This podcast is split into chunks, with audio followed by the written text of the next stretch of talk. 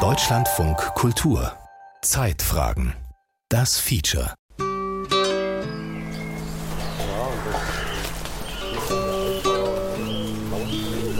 So könnte das Paradies aussehen.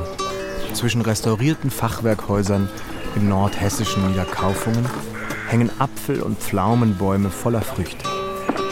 Im Schatten der großen alten Bäume sitzen an langen Tischen gut 20 Menschen beim Mittagessen. Dazwischen spielen die Kinder. Den Karton. Jeden Tag um 13 Uhr ruft die Gemeinschaftsküche zum Mittagessen für alle.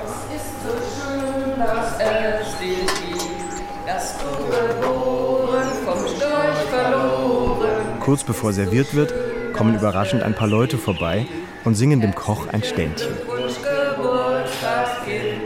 Andi der Koch wird heute 51 Jahre alt. Er hat den Beruf gelernt und zusammen mit zwei Helfern auch heute wieder das Mittagessen zubereitet.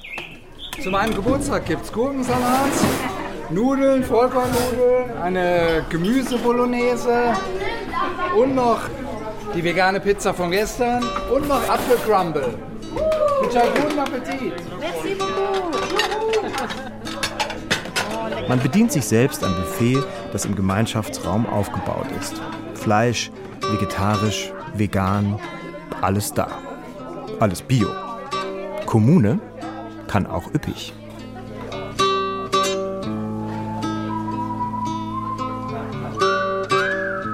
Vom Leben in Gemeinschaft. Die Rückkehr der Kommunen. Ein Feature von Robert B. Fischmann.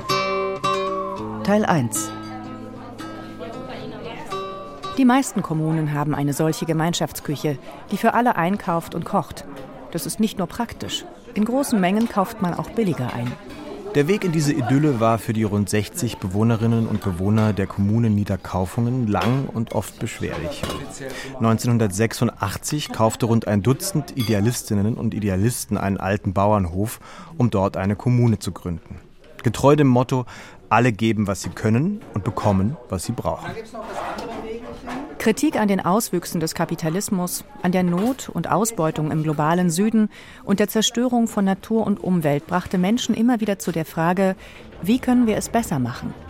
Vor allem in den 60er, 70er und 80er Jahren gründeten oft Aussteiger genannte Menschen überall in Westeuropa Kommunen.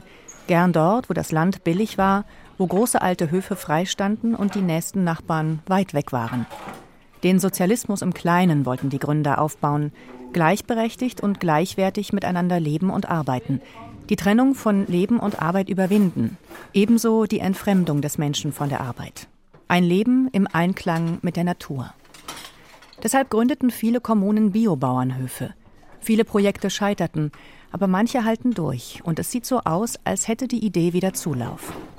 Das ganze Ding war ein alter Hof, der umgebaut wurde zu Gastarbeiterzimmern, WGs, was so der WG-Idee ganz gut entgegenkam.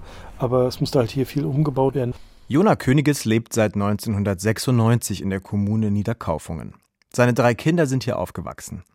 Als Historiker interessiert er sich für die Geschichte des Projekts. Es waren 17 Leute, die sich vorher jahrelang überlegt haben, wie kriegen wir hier Arbeitsbereiche an den Start und wie kriegen wir hier Leute hin, dass wir 100 Leute werden und dadurch ein langfristig überlebensfähiges Projekt werden. Nach und nach hat die Kommune immer mehr Gebäude und Land dazugekauft. Die Häuser haben die Kommunadinnen und Kommunaden überwiegend selbst renoviert. Wir übernehmen das nächste aus das nächste Haus sozusagen halt und machen das fertig. Wir kaufen einen Hof, wir bauen äh, neue Arbeitsbereiche auf. Die Tagespflege jetzt für demenziell Erkrankte wurde 2006 im 20-jährigen Bestehen der Kommune aufgebaut. Also es gab immer was aufzubauen, Baustellen und so weiter und so fort. Heute ist die Kommune Niederkaufungen mit rund 80 Bewohnerinnen und Bewohnern die größte und älteste Landkommune in Deutschland. Und ein Wirtschaftsunternehmen mit eigener Biolandwirtschaft, Kindertagesstätte, einer Tagespflege für Demenzkranke, Handwerksbetrieben und mehr. Ja, da wir jetzt gerade hier stehen, in diesem Mini-Bullabü. Kommunadin Annette Birk führt über das Gelände. Das ist ein alter Gutshof und das war das alte Stallgebäude. Das haben wir in ein Gemeinschaftshaus umgewandelt. Da ist unser Gemeinschaftsraum drin. Oben drüber haben wir die äh, Speicher ausgebaut. Eine Gemeinschaftsfläche und oben ist eine große WG. Das ist hier halt so unser Sommerwohnzimmer, würde ich sagen. Da sitzen wir halt gerne draußen. Es ist ein schöner Ort für Begegnungen. Aber hier siehst du eben so den Kernwohnbereich in diesem alten Gastarbeiterwohnheim der 70er. Ist halt schön wärmeisoliert und umgebaut. Da sind fünf WGs drin derzeit. Und da unten in dem kleinen Fachwerkhaus ist noch eine WG. Die meisten Kommunadinnen und Kommunaden leben schon lange in Niederkaufungen. Viele sind seit der Gründung dabei. Doch warum ziehen Menschen in eine Kommune, in der sie ihr Einkommen und wie hier in Niederkaufungen ihr Vermögen mit allen teilen? Annette ist in einem Dorf in Rheinhessen aufgewachsen. Meine Verwandtschaft hat sich über mehrere Generationen nicht über zehn Kilometer weiter bewegt und da läuft einfach auch viel informell. Und das habe ich eigentlich immer wieder vermisst. Das hat irgendeinen Wert in mir begründet, den ich am ehesten eigentlich so in dieser Art und Weise des Zusammenlebens, wie wir es hier machen, wiederentdecke und mich wohlfühle. Sie hatte eine Konditorlehre gemacht, dann Haushalts- und Ernährungswissenschaften studiert. Anschließend suchte sie zusammen mit ihrem Freund einen Platz zum Leben jenseits des konventionellen Paarlebens in der Konsumgesellschaft. Er studierte damals Architektur in Kassel. So zogen die beiden vor mehr als 20 Jahren in die Kommune und blieben. Es sind wirklich diese vielfältigen Beziehungen, dass ich hier eben Mensch bin und nicht nur Funktion. Diese Möglichkeit, so in so einen nahen Austausch zu gehen, der jenseits ist von wir äh, nutzen uns gegenseitig aus, das finde ich ziemlich gut.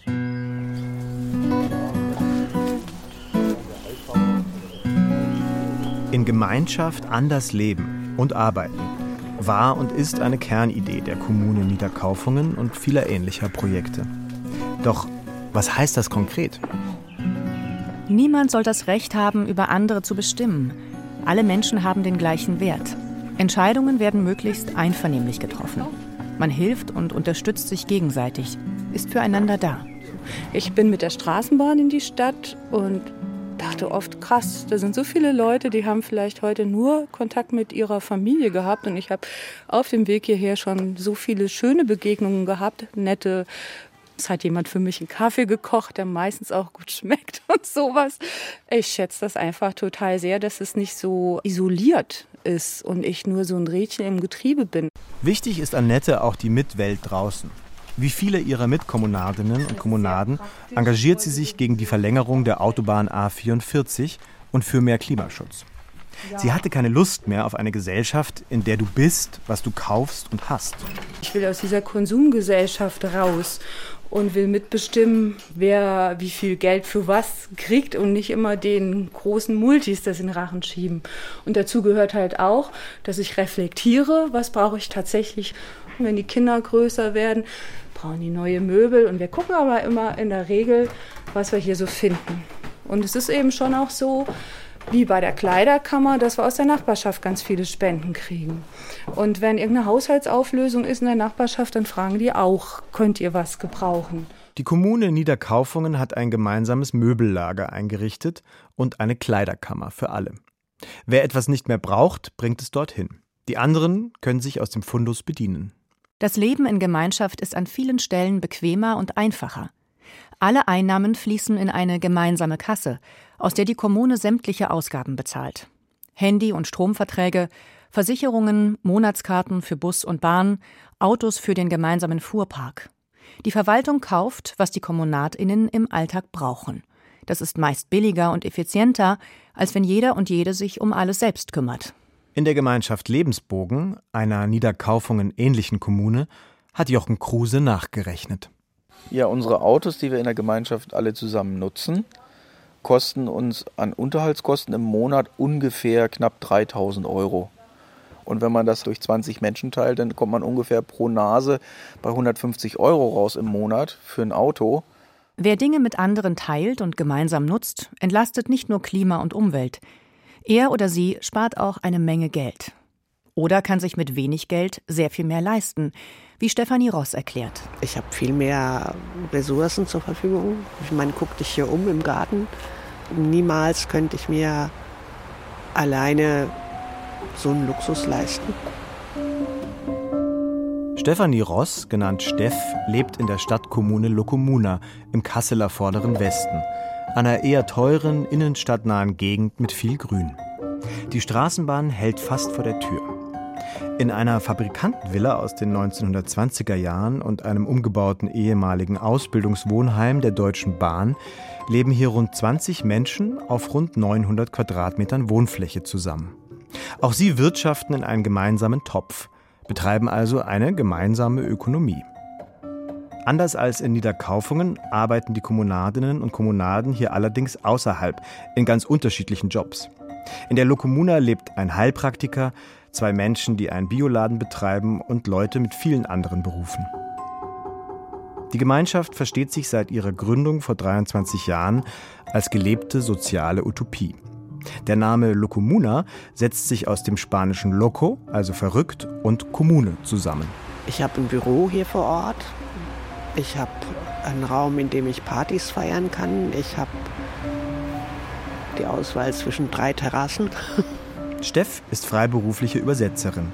Sie arbeitet überwiegend zu Hause. Ich habe Möglichkeiten, mich hier politisch zu betätigen, ökologisch äh, wirksam zu sein, kreativ tätig zu sein, interessante Leute kennenzulernen, auch ein paar doofe Leute kennenzulernen. Ich habe einfach ein lebendiges Leben. Und die Gemeinschaft bietet ihr noch mehr. Naja, zum Beispiel Photovoltaikanlage auf dem Dach, Blockheizkraftwerk im Keller, Wasserzisterne, die wir gemeinsam bezahlt haben, mit der wir Regenwasser sammeln, die thermische Sanierung von der Villa, die wir jetzt gemeinsam auf den Weg bringen, Werkstätten, in denen ich arbeiten kann, in denen wir Werkzeug haben, das wir alle benutzen können, eine Großküche, in der ich mich austoben kann. Das ist doch schon mal ganz schön viel, oder? Neben materiellen Vorteilen betonen Kommunardinnen und Kommunaden in der Lokomuna, in Niederkaufungen und anderswo vor allem die menschlichen Vorzüge des Gemeinschaftslebens. Engin Dayolo ist aus Berlin in die Kommune Niederkaufungen gezogen. Hier arbeitet der Erzieher in der kommuneneigenen Kita, die auch viele Kinder aus dem Ort aufgenommen hat. Die Erzieherinnen und Erzieher nennen sich hier Entwicklungsbegleiter. Und so verstehen sie auch ihren Beruf. Ja, das Besondere ist hier eigentlich auch die Art zu leben, wie man sich das eigentlich draußen in der normalen Welt wünscht. Also das Problem, dass man in einer kleinen Familie so viel allein zu stemmen hat, das wird hier aufgefangen. Man ist nicht allein so im alltäglichen Hamsterrad, das ganze Arbeitsleben. Nachdem sein Vater gestorben war, half ihm die Gemeinschaft durch die Zeit der Trauer. Also zunächst, als mein Papa gestorben ist, ist mir der Boden unter den Füßen weggezogen worden. Und im Normalfall hätte ich mich zu Hause in meiner normalen Wohnung einfach nur zurückgezogen und hätte versucht, das so alleine mit meinen Kindern und meiner Frau und vielleicht noch den einen oder anderen Nachbarn zu machen. Aber die Rückmeldungen, die Zuwendung, die ich hier von so vielen Menschen auf unterschiedlichste Art und Weise hatte, das habe ich als sehr bereichernd wahrgenommen. Und das hat mir auch Kraft gegeben. Auch abseits schwerer Schicksalsschläge schätzen die meisten Kommunardinnen und Kommunaden die Gemeinschaft, die sie trägt und unterstützt. Dank gemeinsamer Ökonomie sind Arbeit und Wohnen allen sicher. Niemand droht eine Kündigung wegen Eigenbedarfs eines Vermieters oder weil er oder sie die Miete nicht bezahlen kann. Auch wer krank wird, bekommt die Unterstützung der anderen. Die Kommune Niederkaufungen baut gerade einen alten und behindertengerechten Aufzug ins Haupthaus. Bezahlt wird er aus der Gemeinschaftskasse. Auch die Stadtkommune Lokomuna kümmert sich um Mitglieder mit Behinderung. Wir haben eine Person hier, die im Rollstuhl sitzt und ich finde, die ist sehr gut integriert. Sie ist wahnsinnig weise und man kann mit ihr gerade so soziale Konflikte total gut besprechen. Erzählt Lokomuna-Bewohnerin Anne-Kathrin Schwab. Und sie ist angemeldet über einen Pflegedienst und viele der Leute, die quasi ihre Assistenz machen, sind oder waren in dieser Kommune. Also es sind eben Freunde und Menschen, denen sie vertraut, die assistieren. Wir haben hier gerade einen Umbau geplant, also eine schon langjährige Baustelle. Da hat unser Bauleiter, der ist auch Kommunade, einen ganz starken Fokus darauf, dass der eben altersgerecht geschieht. Die Sozialwissenschaftlerin Anne-Kathrin Schwab forscht an der Uni Fechter zu nachhaltiger Ökonomie. Ihre Doktorarbeit hat die 41-Jährige über Ökodörfer geschrieben. Sie lebt aus Überzeugung in der Lokomuna in Kassel. Dafür nimmt sie den rund 300 Kilometer langen Arbeitsweg nach Fechter auf sich. Zum Glück kann sie viel von zu Hause aus arbeiten. Wichtig ist ihr die Geborgenheit, die sie und ihr achtjähriger Sohn in der Gemeinschaft finden. Ich bin und bleibe seine Hauptansprechpartnerin, aber es sind auch andere, die sich mit ihm beschäftigen, immer näher. Und inzwischen traut er sich auch von anderen mal ins Bett bringen zu lassen oder fertig machen zu lassen früh. Also durch meine Stelle an der Uni bin ich viel unterwegs. Und irgendwie finde ich das gut, dass er sich da von so verschiedenen Menschen Impulse holt und mitbekommt und auch mal ja mit dem spielt oder mit dem. Für Familien mit kleinen Kindern hat das Leben in Gemeinschaft viele Vorteile. Die Kleinen haben immer jemandem zum Spielen und viele erwachsene Bezugspersonen. Sie lernen früh, sich in einer Gemeinschaft zu orientieren und mit ganz unterschiedlichen Sichtweisen auf die Welt zurechtzukommen. Nicht umsonst besagt ein afrikanisches Sprichwort Es braucht ein ganzes Dorf, um ein Kind großzuziehen. Wenn Wissenschaftlerin Anne-Kathrin Schwab unterwegs ist, muss sie sich um ihren Jungen keine Sorgen machen. Einmal stand ich im Stau, kam abends um neun nach Hause und dann saß meine Mitbewohnerin mit ihm in der Küche und hat mit ihm ein Spiel gespielt. Also das gelingt außerordentlich gut in unserer Kommune. Und auch wenn wir mit verschiedenen Dingen nicht einverstanden sind, bilaterale Konflikte haben, ist das in solchen Momenten einfach außen vor, wenn es darum geht, dass es den Kindern gut gehen soll oder dass einer krank ist oder Unterstützung braucht. Bevor Anne-Kathrin Schwab in die Lokomuna gezogen ist, wohnte sie in einem Dorf in der Rhön, in ihrem eigenen Haus. Ich hatte mich da gut organisiert in dem kleinen Dorf und alles, was ich zum Leben brauche, auch da. Und es ist mir durchaus bewusst, dass ich durch die Auseinandersetzung mit so vielen Menschen mit unterschiedlichen Bedürfnissen nochmal einen ganz anderen Entwicklungsprozess durchlaufen muss. In einer Gemeinschaft kommt nach ihrer Erfahrung nur klar, wer sich öffnet und weiterentwickelt.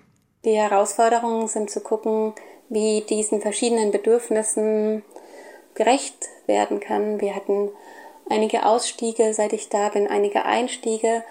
Und es ist schön und gleichzeitig auch herausfordernd, sich immer wieder neu zu öffnen für diese Menschen und sie auch zuzulassen und sie mit ihren ganzen Einzigartigkeiten und Eigenheiten so zu nehmen, wie sie sind. Und das ist ja, also das kennt man ja aus der Partnerschaft oder dem eigenen Kind, eben immer wieder zu verzeihen und zu lieben und anzunehmen und auch großmütig zu sein und Dinge nicht persönlich zu nehmen.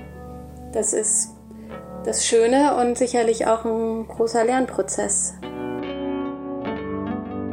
Walk your talk. Lebe nach deinen Ansprüchen, sagt auch Anne-Kathrin Schwabs Partner Steffen Emrich, der in der Lebensgemeinschaft Gastwerke weit draußen an der hessisch-niedersächsischen Landesgrenze lebt. Auch diese eine Kommune ähnlich der in Niederkaufungen. Also ich lebe in Kommune, weil es mir wirklich wichtig ist, das, was ich nach außen propagiere und ich will eine Form von gesellschaftlichen Wandel auch so gut es geht vorzuleben, beziehungsweise auch selber auszuprobieren, ob das, was ich mir in der Theorie vorstelle, in der Praxis auch funktioniert. Von daher war das für mich ein, ein zentraler Schritt, meine Ideen in die Tat umzusetzen. Ich finde das Kommuneleben auch immer wieder herausfordernd, das kann ich ganz klar sagen. Aber ich würde es nicht machen, wenn ich es nicht unterm Strich auch total sinnvoll finden würde. Steffen Emrich arbeitet in der Entwicklungszusammenarbeit. Er hat in verschiedenen Kommunen und Gemeinschaften, unter anderem in Indien, Westafrika und den USA gelebt. Dass wir umverteilen, dass Leute, die viel Geld verdienen können, auch ökonomisch solidarisch mit denen sind, die das aufgrund ihres Berufes nicht können. Ein Biolandlandwirt, der wird nie einen Stundenlohn von 80 oder 100 Euro haben, wie das vielleicht eine Therapeutin oder eine Ärztin hat. Und gleichzeitig ist die Arbeit aber total wichtig, weil wir brauchen die Lebensmittel genauso wie die Gesundheitsvorsorge. Und dann zu sagen, ja, der eine hat halt Glück gehabt mit seiner Berufswahl und hat dafür studiert und der andere, der macht sich halt den Rücken kaputt, aber hat Pech gehabt, das finde ich unsozial und auch in keinster Weise angemessen. Solche Ungerechtigkeiten wollen die Kommunen zumindest intern ausgleichen. Und dann zu sagen, hey, wir verteilen um und wir wollen hier mal gucken, wie fühlten sich das an, wenn wir nicht den Marktwert uns anschauen, sondern einfach ganz anders miteinander umgehen. Ich finde Kommune total sinnvoll, was das sich umeinander kümmern angeht, in Notsituationen, um den Kindern beim Älterwerden. Also einfach so ein soziales Konstrukt zu schaffen, wo wir füreinander da sind. Auch Steffens Partnerin Anne-Kathrin Schwab will so leben, dass sie ihren eigenen Ansprüchen genügt. Als Wissenschaftlerin hat sie sich viel mit Commons, also Gemeingütern, beschäftigt. Sie ist der Frage nachgegangen, wie eine Gesellschaft ohne Wachstumszwang aussehen kann. Also eine Wirtschaft, die die Bedürfnisse der Menschen erfüllt, ohne den Planeten zu zerstören. Antworten hat sie in Ökodörfern und Kommunen gefunden. Wenn wir als Wissenschaftler große Worte spucken und wir sie schon nicht leben, wer soll das denn dann machen? Ich habe mich mit diesen Theorien so intensiv auseinandergesetzt und sie normativ für richtig befunden. Wenn mir das schon schwer fällt, wie soll ich das denn bitte einem Manager erklären, dass das die richtige Art ist, nachhaltig zu leben? Und sie will wissen, ob und wie sich dieses Modell auf große Teile der Gesellschaft übertragen, neudeutsch skalieren lässt. Und welche Hürden, welcher kulturelle Wandel muss da überwunden werden? Und das ist für mich etwas, das ich nur am eigenen Experiment erfahren kann. Wenn ich Transformation in Richtung einer nachhaltigen Gesellschaft ernst meine. Und das ist mein Ziel.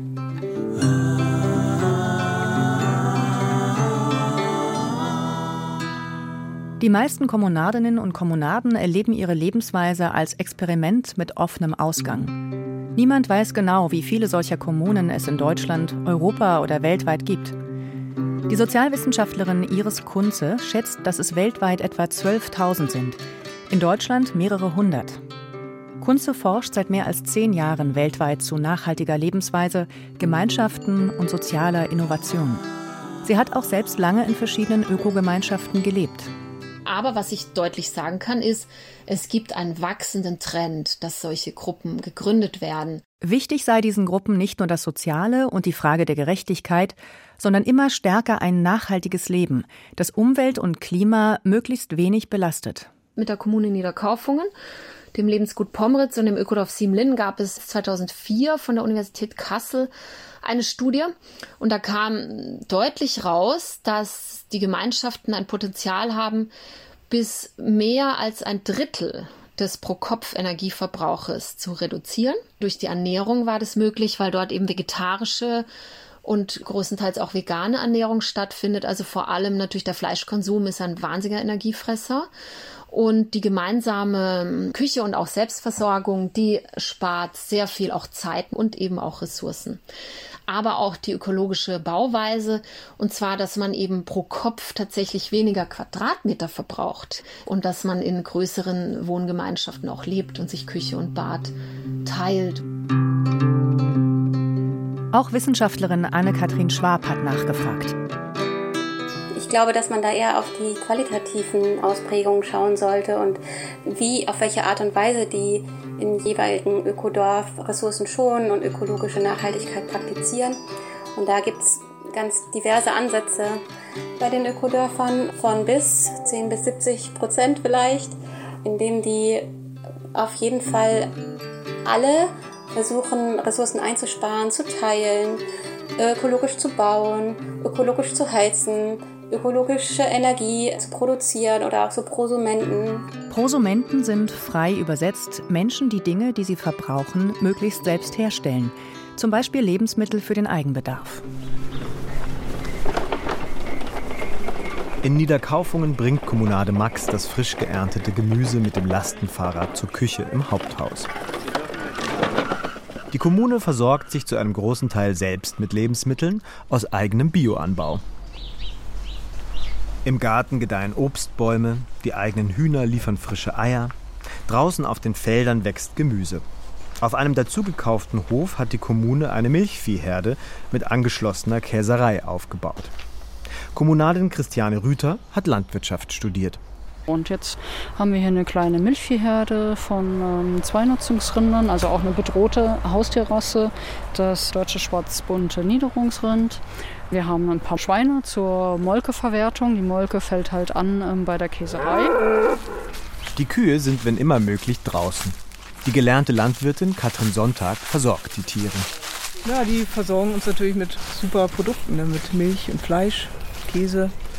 Wir striegeln die ja im Winter auch regelmäßig. Mittlerweile gibt es so einen kleinen Fanclub, die auch gern zum Striegeln kommen, weil das einfach eine unheimlich befriedigende Tätigkeit ist. Die Kühe genießen das, sie strecken sich und stehen mucksmäuschenstill.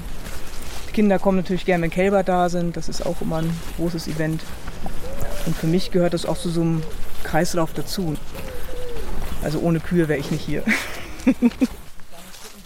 Einen eigenen Hof könnte sich die 53-Jährige ohne Eigenkapital nicht leisten. In manchen Gegenden haben sich die Preise für Ackerland in den letzten 15 bis 20 Jahren verdreifacht. Entsprechend sind die Pachten gestiegen. Kleinbauern können kaum noch überleben. In der Kommune ist das noch möglich, weil man sich diesem Wettbewerb weitgehend entzogen hat. Ich will melken und ich will eine Kommune mit gemeinsamer Ökonomie und Konsensfindung. Es macht das Leben so einfach. Es nimmt viel Stress raus. Und hier ist natürlich das Besondere, dass durch die Größe der Kommune auch der finanzielle Druck von der Landwirtschaft nicht ganz so groß ist. Das genieße ich auch. Ich war immer auf kleinen Betrieben und es war immer eng mit dem Geld und immer schwierig rumzukommen. Und hier, wir tragen uns, also der Betriebszweig trägt sich. Man muss nicht jede Rechnung dreimal umdrehen und überlegen, wem zahlst du jetzt, wem zahlst du nicht. Das ist für mich schon toll. Katrin schätzt die Sicherheit, die ihr die Gemeinschaft gibt und den Respekt, den sie erfährt. Ich wollte auch nie einheiraten irgendwo, das war absolut nicht möglich. Und als Frau habe ich hier schon meinen Platz und kann machen, was ich will und muss nicht Angst haben, dass Männer alles besser können. Nicht nur den Menschen in der Kommune geht es besser als auf den meisten anderen Höfen, auch die Tiere haben ein artgerechtes Leben. Wir trennen die Kälber nicht, wir lassen sie mitlaufen. Das ist in vielem aufwendiger. Ne? Da geht schon manchmal viel Schweiß auch flöten.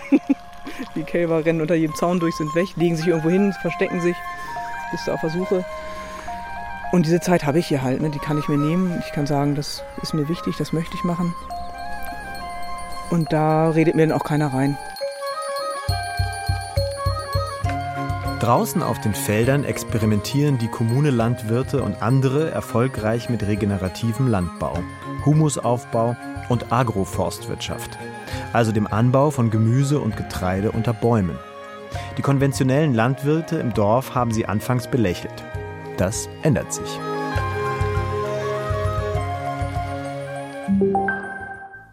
Super. Gibt es schon jemanden, der das machen würde? Vielleicht mal Karin fragen. Ja, äh, soweit zum Thema Aufgabenumverteilung. Die Kläranlage ist komplett offen, ne? Der Frank hatte jetzt schon mal da. Plenum. Die rund 14 Bewohnerinnen und Bewohner der Gemeinschaft Lebensbogen sitzen in einem Stuhlkreis im Garten. In der wöchentlichen Vollversammlung wollen sie alle Fragen besprechen, die die Gemeinschaft betreffen. Also einfach nur so, vielleicht stehen wir einfach so im Kreis. Genau. Es beginnt mit einem Ankommensritual. Alle stehen auf konzentrieren sich und verbinden sich miteinander. So wollen sie innerlich Abstand zum Alltag gewinnen, um in der Runde präsent zu sein. Vom Leben in Gemeinschaft. Die Rückkehr der Kommunen. Ein Feature von Robert B. Fischmann. Teil 2. Gemeinschaftsabend am Donnerstag. Gab es da ein Thema? Ich habe nichts im Kalender. Heute moderiert Annette Knass das Treffen. Ja, vielleicht können wir das nochmal überlegen, morgen spontan. Die ausgebildete Mediatorin kennt viele Methoden der Gruppenleitung. Die Tagesordnungspunkte hat sie auf ein Flipchart geschrieben. Dann fragt sie reihum, wer welches Anliegen hat. Es geht vor allem um Organisatorisches. Termine, wer übernimmt in der beginnenden Woche welche Aufgabe. Im Tagungshaus werden für einzelne Dienste noch Leute gebraucht. Nach gut einer Stunde ist alles geklärt. Wer noch Lust hat, lässt den Abend am Lagerfeuer ausklingen. Ausschlaggebend für das Gelingen von Kommunen ist der Umgang mit Konflikten.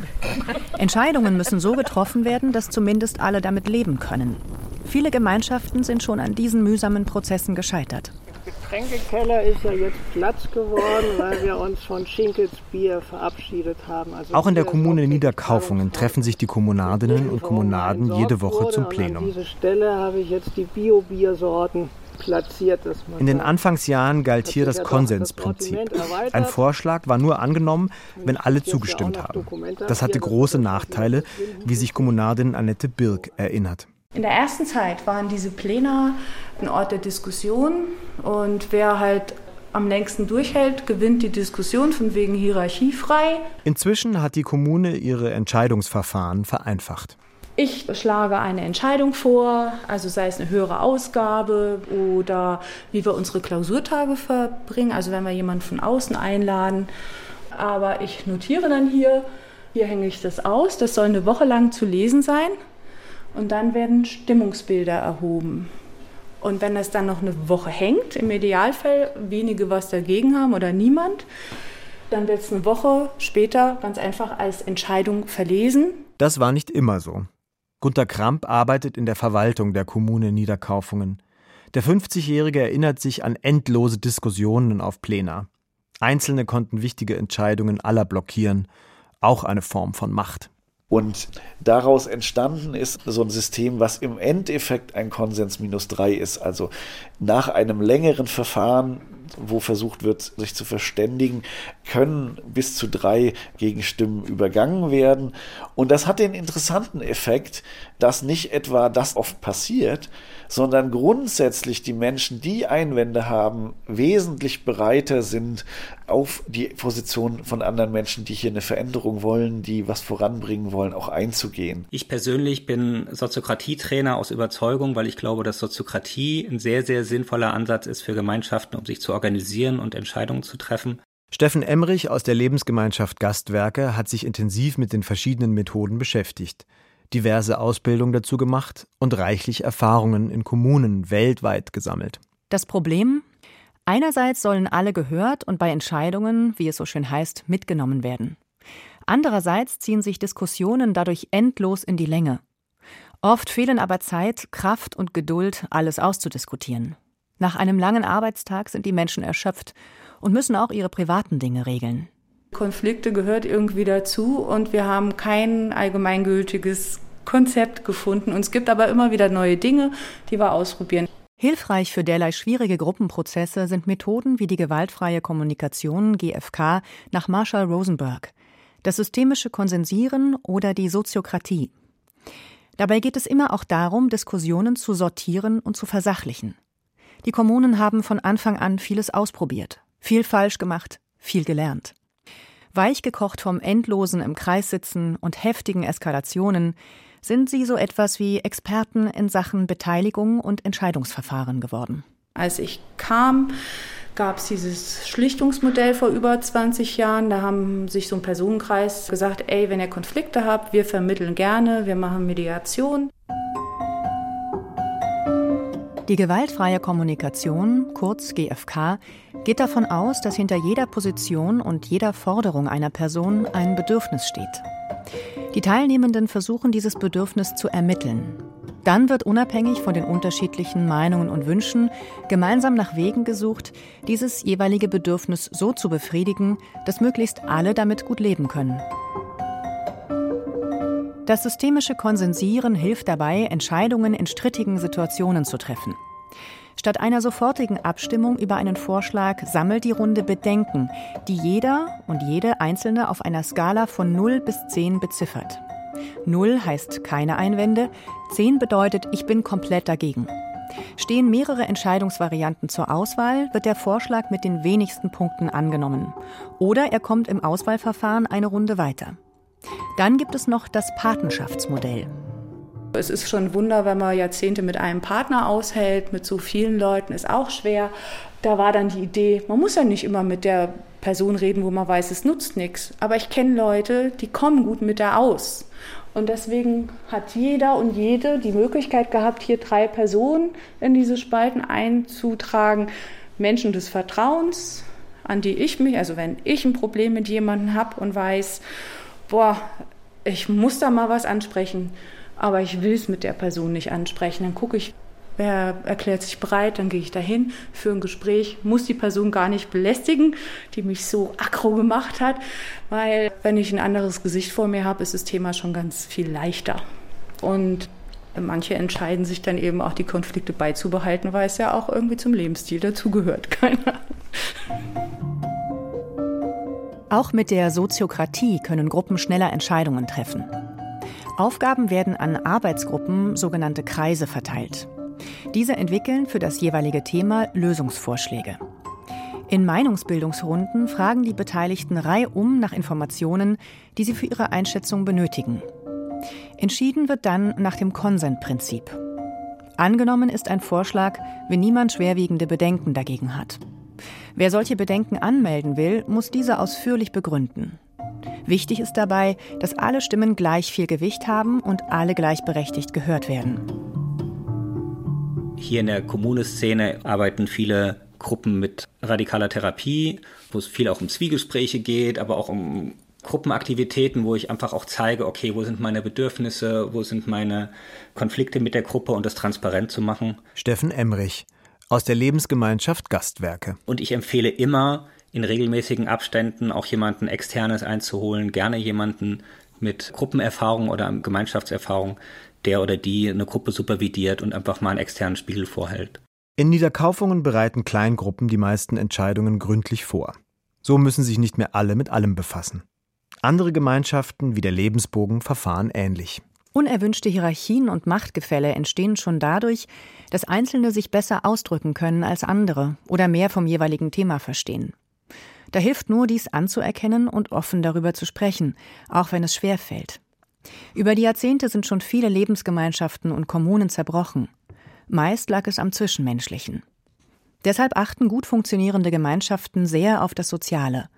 Sie organisieren sich gemeinsame Auszeiten, Gruppentage und Gemeinschaftsabende, auf denen sie sich vor allem miteinander beschäftigen.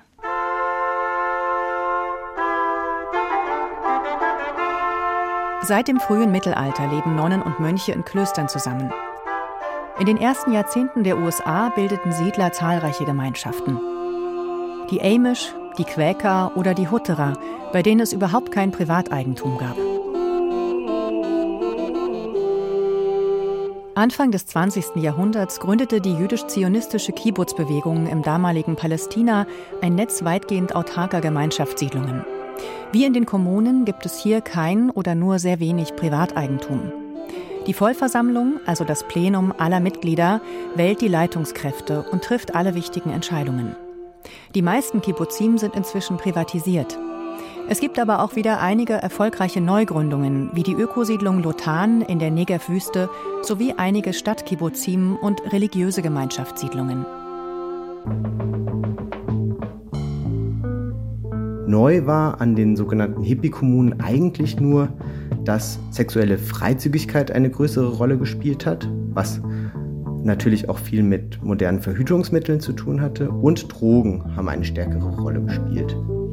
Philipp Wallmeier forscht an der Goethe-Universität Frankfurt zu intentionalen, also absichtlich und freiwillig zusammenlebenden Gemeinschaften, vor allem den Hippie-Kommunen der 60er und 70er Jahre. Die Idee, dass man durch kleine Gemeinschaften, die friedlich miteinander leben, Alternativen schafft, die stammt schon aus den 30er Jahren und insbesondere aus Zeiten des Zweiten Weltkriegs, wo sich auch Kriegsdienstverweigerer in den USA zusammengeschlossen hatten Ferdinand Stenglein ist Sozialgeograf an der Uni Jena. Er beschäftigt sich vor allem mit Gemeingütern, den sogenannten Commons. Für ihn hat die Kommunebewegung viele Wurzeln. Eine davon ist die Linie über die frühe Sozialistinnen, also beispielsweise Charles Fourier, die auch einen Sozialismus propagiert haben, in dem kleine Gemeinschaften eine große Rolle gespielt haben.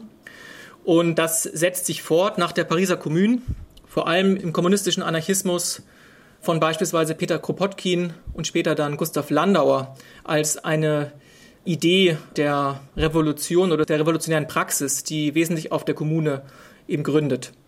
Und da ist die Idee, dass sich eben viele kleine Gemeinschaften bilden sollen, die Assoziationen miteinander eingehen und in dieser Weise dann eine neue Gesellschaft miteinander bilden oder schaffen. Entstanden seien die meisten dieser Ideen aus Krisen der Gesellschaft, wie dem Massenelend der Arbeiterinnen und Arbeiter während der Industrialisierung. Warum Kommunen oder Gemeinschaften attraktiv sind, ist, dass es im besten Fall eben eine Solidargemeinschaft ist, die sich gegenseitig unterstützt, in der Orientierung gegeben wird. Und für viele Leute ist eben so eine ökologische Denkweise, also in Gemeinschaft eben auch weniger Ressourcen zu verbrauchen, weniger Wohnraum einzunehmen und so Synergien zu schaffen. Viele Kommunadinnen und Kommunaden haben sich auch deshalb einer Kommune angeschlossen, weil sie mit ihrer Lebensweise Umwelt und Klima weniger belasten möchten. Sie wollen keine Aussteiger sein, sondern Teil der Gesellschaft und dort Veränderungen anstoßen. Und wie baut man eine Kommune? Mit Sozialwissenschaftler Ferdinand Stenglein und Gemeinschaftsberaterin Eva Stützel. Sie hat in den 90er Jahren das Ökogemeinschaftsdorf Siebenlinden in Sachsen-Anhalt mitgegründet und lebt auch weiterhin dort. Im Internet gibt ihre Seite gemeinschaftskompass.de viele Tipps zur Gründung und Organisation von Lebensgemeinschaften. Gibt es genügend Kultur des Miteinanders, Konfliktkultur, um auch über die ersten schwierigen Phasen von Auseinandersetzungen zu kommen? Erstens, achtet darauf, dass ihr genug Leute seid. Also meiner Meinung nach sind Gemeinschaften mit einer gemeinsamen Ökonomie, die nicht zu klein sind, mehr als 25 Personen, stabiler als Gemeinschaften, die kleiner sind. Mit mehr Personen gibt es einfach mehr Flexibilität die Gemeinschaft zu organisieren und das schafft Stabilität, weil sich, wenn es persönliche Differenzen gibt, nicht die ganze Gemeinschaft an den persönlichen Differenzen von beispielsweise zwei KommunatInnen hängt. Also das wäre eine Lehre, die ich ziehen würde. Zweitens. Wählt die richtigen Leute aus. Es braucht eine bestimmte Art von Individuen, um solche Projekte zu schaffen, die bereit sind, sich auch zu reflektieren und an den Herausforderungen des Gemeinschaftslebens zu wachsen. Und das ist zentral. Drittens. Trennt das Ökonomische und das Soziale. Das heißt nicht, dass wir alle befreundet sein müssen, sondern das heißt, dass wir eine gemeinsame Ökonomie zusammen machen und dass es darin Konflikte geben kann und dass wir versuchen, die sozialen Bezüge davon zu trennen, beispielsweise durch eine WG-Struktur, wie das in Niederkaufung der Fall ist. Viertens.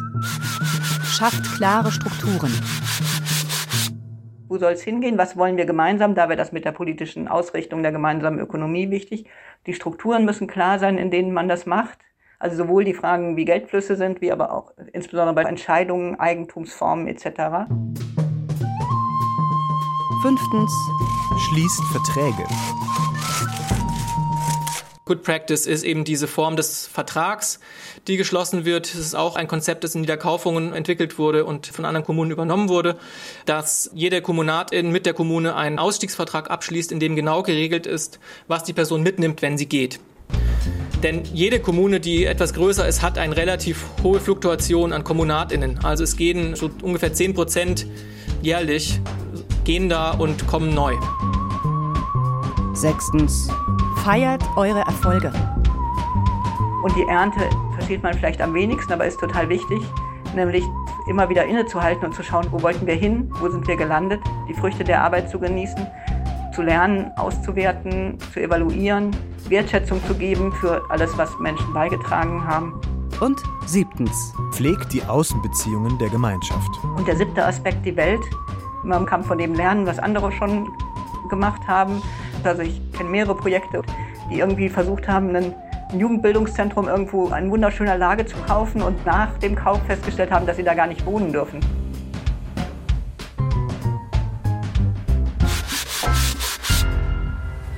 Eva Stützel lebt im Ökodorf Siebenlinden in der Altmark, Deutschlands größter Gemeinschaftssiedlung. Hier fließen zwar nicht alle Einnahmen in einen gemeinsamen Topf, doch sehr vieles wird hier gemeinschaftlich organisiert und finanziert. So gehört das Land einer Genossenschaft. Wer einziehen will, muss dafür Anteile an der Ökodorfgenossenschaft kaufen, laufend Beiträge bezahlen und Gemeinschaftsdienste leisten. Die Mieten gehen an einen gemeinsamen Verein. 90 Prozent der Menschen, die eine solche Gemeinschaft gründen wollen, scheitern schon an der Suche nach einer geeigneten Immobilie für ihr Projekt. Mit den weiter steigenden Preisen wird es immer schwieriger, etwas Geeignetes und Bezahlbares zu finden. Eine Kommune oder Lebensgemeinschaft braucht eine gemeinsame Vision, an der sich alle orientieren können. Berater und Kommunarde Steffen Emrich geht noch weiter. Ich glaube, extrem wichtig, wichtig, wichtig ist, einigt euch darauf, warum ihr das macht. Also nicht nur eine Sammlung von das hätten wir gerne, sondern was ist das, was euch verbindet und was auch in schwierigen Zeiten euch immer noch so als Leitstern Orientierung gibt. Ich brauche was, was auch einer Werteebene über dem steht und das mir genügend Kraft gibt, um auch mal durch die eine oder andere Schwierigkeit hindurchzugehen. Doch das alleine reicht nicht. Die Ziele, die politischen Ziele, die waren immer relativ klar und dann hat man aber irgendwann gemerkt, es knistert und knastert im Zwischenmenschlichen und wenn es erstmal soweit ist, dann ist es eigentlich zu spät. Ich würde von Anfang an ganz viel Zeit rein investieren, wirklich in die soziale Architektur einer Gemeinschaft. Gemeinschaftswochenenden, Austausch, wenn es mal irgendwo Probleme gibt, Transparenz herstellen. Mit einer klaren gemeinsamen Vision kann man immer wieder schauen, ob die Gemeinschaft noch auf Kurs ist und Widersprüche klären. Am Lagerfeuer der Gemeinschaft Lebensbogen überlegen die Kommunardinnen und Kommunarden, ob so ein Feuer ihren Ansprüchen an eine nachhaltige, klimaverträgliche Lebensweise genügt gebundenes CO2 einfach so für Spaß wieder freisetzen geht gar nicht. Annette Bobbert managt das Seminar- und Tagungshaus des Lebensbogens. Gleichzeitig gibt es immer Widersprüche. Also es gibt auch noch Menschen, die Auto fahren oder die rauchen oder die Fleisch essen und man kann sich nicht alles verbieten, nur weil es irgendwie falsch ist. Also so eine Schulddiskussion. Aber wir haben eine Solaranlage auf dem Dach, wir haben Elektroautos, wir versuchen unsere Gebäude zu dämmen, wir wollen irgendwie eine solarbetriebene Außendusche machen und wir bemühen uns auf tierische Produkte zu verzichten und aber wir wollen uns jetzt nicht selbst kasteien und alles verbieten, was vielleicht nicht ganz okay ist. Auch Annette Gnass hat da eine klare Meinung. Also Lebensfreude ist so wichtig, um überhaupt die Kraft zu haben, in dieser Gesellschaft, in dieser Welt zu leben, um ein gutes Miteinander zu haben, um gut bei sich zu sein und gut miteinander zu sein. Wir sitzen so oft abends am Feuer gemeinsam und erleben Verbundenheit, weil wir tolle Gespräche führen, weil das Feuer uns verbindet, die Wärme und das Licht. Und ohne Lebensfreude braucht man, glaube ich, überhaupt nichts mehr machen in dieser Welt.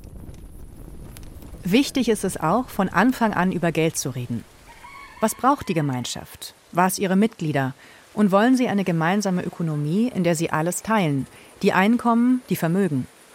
Die Grundregel, alle Einnahmen fließen in einen gemeinsamen Topf, aus dem die Gemeinschaft alle Ausgaben bestreitet. Gemeinsame Vermögensökonomie heißt dann, dass Neukommunardinnen und Kommunaden auch ihr Vermögen der Gemeinschaft überschreiten. Auch Erbschaften und Schenkungen gehen in den Gemeinschaftstopf. Im Lebensbogen fließen solche Einnahmen in die Genossenschaft oder werden für die Zeit eingefroren, die jemand in der Gemeinschaft lebt. Die Kommunadinnen und Kommunaden verpflichten sich also für die Zeit, in der sie im Lebensbogen wohnen, das Vermögen nicht zu nutzen. Grund: Niemand soll viel mehr haben als die anderen, damit es wegen der Ungleichheit keine Spannungen gibt. Wissenschaftlerin Anne-Kathrin Schwab ist eine der ganz wenigen, die als relativ Wohlhabende in eine Kommune gezogen ist. Sie lebt in der Stadtkommune Locomuna. Ihr eigenes Haus soll sie nun verkaufen und das Geld in die Gemeinschaft einbringen. Leicht fällt ihr das nicht. Ich habe ein sehr gutes Einkommen als wissenschaftliche Mitarbeiterin an der Universität und ich habe ein Haus, ich habe Pferde, ich habe ein Wohnmobil und ich finde das total schwer, das aufzugeben. Besonders schwierig wird es für sie, wenn es um ihre Pferde geht. Wo ich wirklich an meine Grenze gekommen bin, ist, dass ich meine Stuten dieses Jahr habe decken lassen. Die Menschen haben hier relativ wenig bis keine Ahnung von Pferden und ich habe das schon lange vor und habe das entschieden und habe dafür das Geld verwendet, das ich geerbt habe von meiner Oma.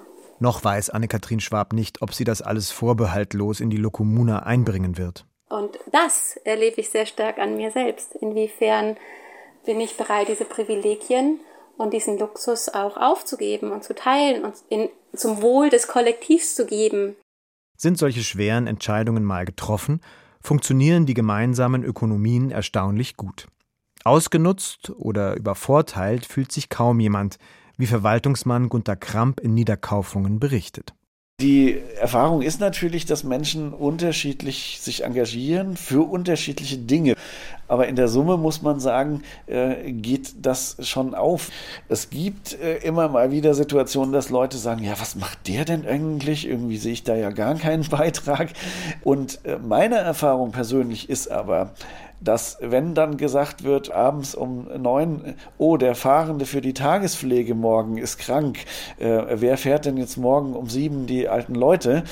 Dann sind die Leute da, die sich eben nicht ihren Terminkalender komplett zugekloppt haben. So, und das sind ja auch wichtige Sachen. Oder auch, dass überhaupt Menschen einfach auf sich so achten, dass sie sich nicht überlasten, weil auch das hat natürlich wieder Folgen, psychische und körperliche. Und das tut der Gemeinschaft natürlich auch nicht gut. Also man kann natürlich sagen, du könntest ja vielleicht ein bisschen mehr machen. Letztlich können wir das aber selber nur beurteilen, was für uns wirklich gut ist, welches Level an Aktivität. Und man sieht ja, die gemeinsame Ökonomie geht seit der ganzen Zeit immer auf. Menschen, die das System ausnutzen wollen, würden schon im Auswahlprozess auffallen. Ein Einstieg ist ein längerer Prozess mit längerer Probezeit. Jemand, der offensichtlich versucht, dieses System hier auszunutzen, kommt hier nicht rein.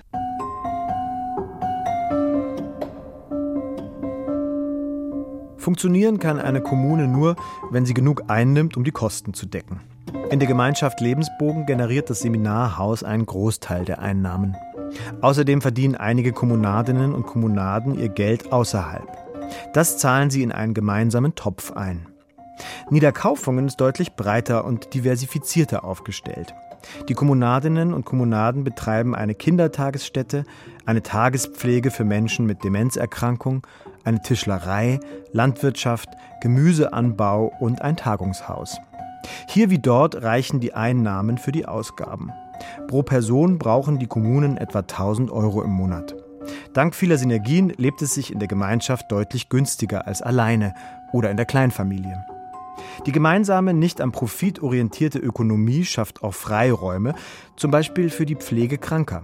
Eine krebskranke Kommunadin konnte dank der Unterstützung der anderen zu Hause sterben, wie sich Gunter Kramp erinnert. Grundsätzlich ist es so gewesen, dass eine Person hier Krebs bekommen hat und ähm, dann hier längere Zeit gepflegt wurde. Und da war das eben auch ganz klar so, sie wurde natürlich von den Menschen gepflegt, die zu ihr ein persönliches Verhältnis hatten, aber das wurde natürlich insgesamt von der ganzen Gemeinschaft getragen. Das ist ja das durch die gemeinsame Ökonomie, wenn dann Menschen zum Beispiel weniger Lohn arbeiten können, weil sie jemanden pflegen, haben sie dadurch ja keine ökonomischen Nachteile. Also ganz viele Fragen, die sonst an so einer Pflegeaktivität draußen stehen, kann ich den Lohnverzicht, der dann dadurch entsteht, überhaupt hinnehmen? Wie komme ich dann über die Runden und so? Die stellen sich hier ja überhaupt nicht. Dennoch brauchen die Kommunen dringend junge Leute. In Niederkaufungen sind zwölf von rund 60 Bewohnerinnen über 65. Kinder werden erwachsen und ziehen aus. Junge Menschen interessieren sich durchaus für das Leben in Gemeinschaft, wollen aber nicht nur mit Älteren zusammenwohnen.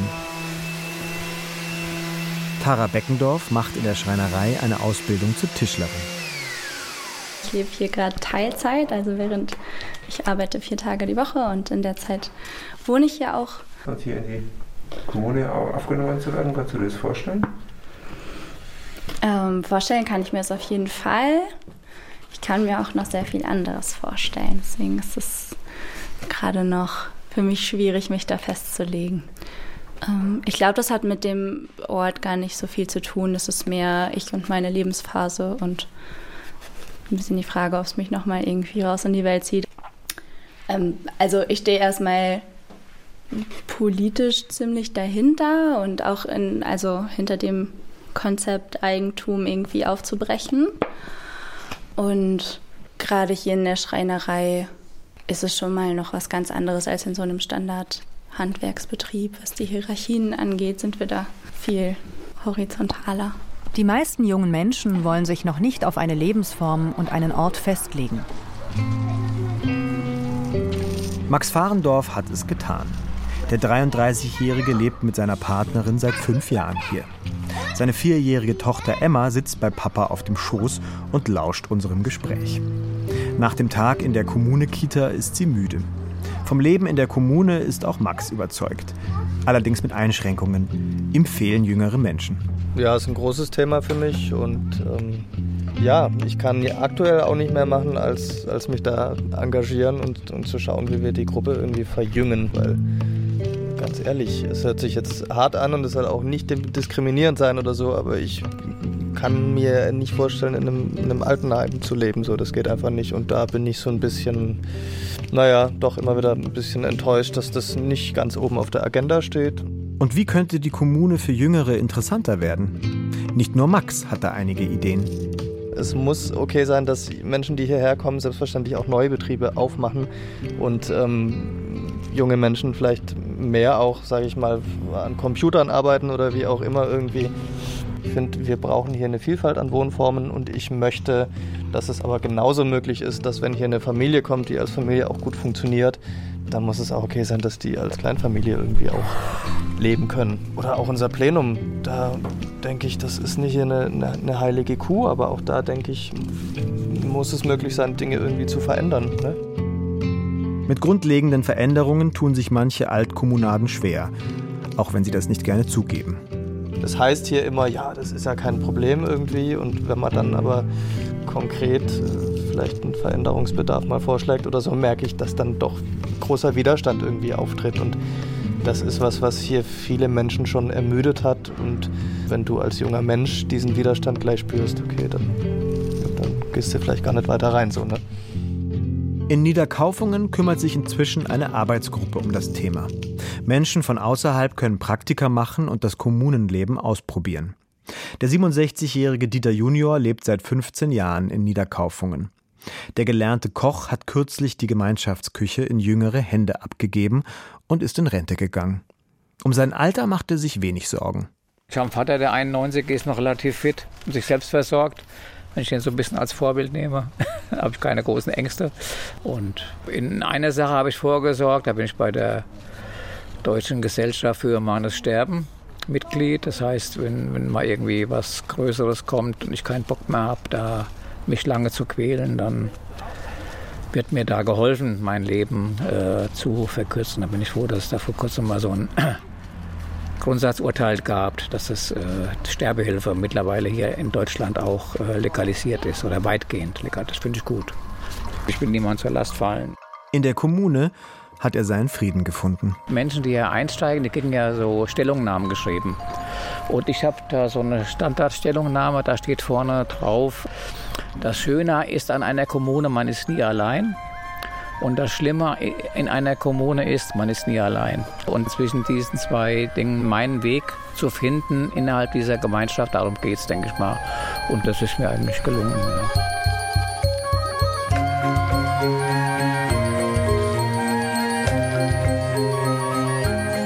Vom Leben in Gemeinschaft, die Rückkehr der Kommunen. Ein Feature von Robert B. Fischmann. Es sprachen Maria Lang und Andreas Tobias. Ton Hermann Leppich, Regie Giuseppe Maio, Redaktion Martin Hartwig.